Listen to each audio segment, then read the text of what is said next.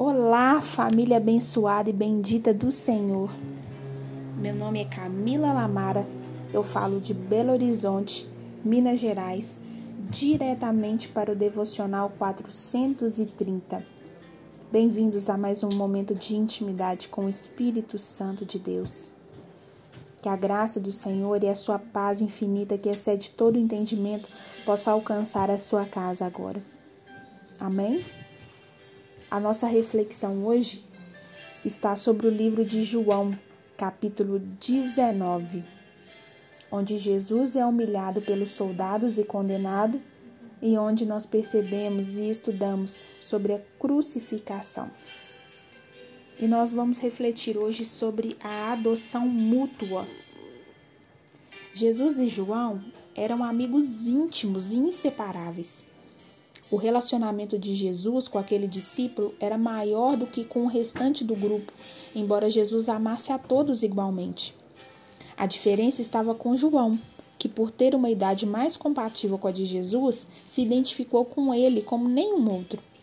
Ofegante, com o olhar embaçado pelo sangue que lhe escorria da fronte, o agonizante Jesus contemplou uma cena que lhe comoveu o coração. Ali, ao pé da cruz, estava sua amada mãe, apoiada pelo seu amigo João, chorando, angustiada, a morte do seu único filho. Com a morte de Jesus, o destino lhes reservava a solidão, porque, ao que tudo indica, nesse tempo, Maria já estava viúva e nenhuma esperança havia para ela de que os filhos de José a acolhessem, pois, se eles rejeitavam seu filho, certamente a rejeitariam também. Logo depois da morte e ressurreição de Jesus, os seus irmãos reconheceram que ele era realmente o Messias e o aceitaram como seu Salvador. Conhecendo os temores de sua mãe, Jesus desejou confortar o seu oprimido coração e garantir a ela a certeza de que não ficaria desamparada. E por isso, com a voz entrecortada pela dor, Jesus dirige-lhe a palavra dizendo: Mulher, eis aí o teu filho. Chamar a mãe de mulher na cultura judaica era uma expressão que detonava honra e respeito. Ao se referir à sua mãe daquela forma, Jesus estava lhe passando o sentimento de quanto ele a admirava e de quanto ela lhe era especial. A seguir, Jesus se dirige também ao seu amigo e lhe diz: Eis aí a tua mãe. João entendeu perfeitamente a mensagem e, quando deixou o Calvário, levou Maria imediatamente para sua casa. Daquela hora em diante, conforme conta a tradição, João cuidou dela com muito carinho, como se fosse o seu próprio filho. Este era um caso de adoção mútua, o filho adotando a mãe e a mãe adotando o filho. As dores de Jesus não foram fortes o suficiente para impedir que sua querida mãezinha ficasse sem atenção. Ele não tinha recursos para garantir-lhe um futuro seguro e confortável.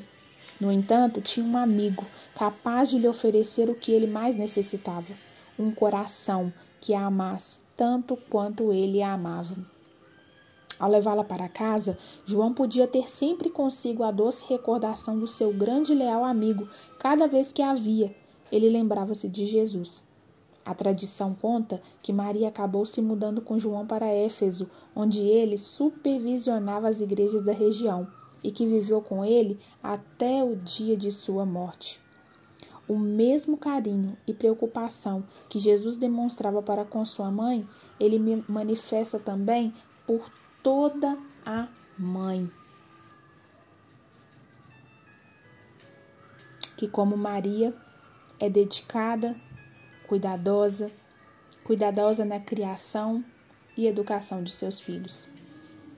Chegará um dia em que ele recompensará sua dedicação, concedendo a ela o privilégio de estar no lar celestial com eles. O que você tem feito para o próximo, como se estivesse fazendo para o próprio Cristo? Esta é a nossa reflexão da passagem de hoje. Quando Jesus partiu para o reino celestial, ele nos deixou aqui, nesse mundo que é passageiro, porque nós somos peregrinos e não somos daqui. Quem está ao seu redor? Quem está sobre os seus cuidados? Que você pode, hoje, cuidar e zelar, como no princípio da mordomia, como se fosse para o próprio Deus. Que você faça sem reconhecimento do homem, mas pensando que o próprio Deus se agrada das suas atitudes e do seu comportamento. Aonde estiver, agora, independente da situação em que você vive e as pessoas com que você vive, que você possa fazer para quem está ao seu redor, assim como se estivesse fazendo para o próprio Cristo. Seja um exemplo, porque você possui, você possui o DNA do Pai. Graça e paz esteja com você nessa hora. Amém.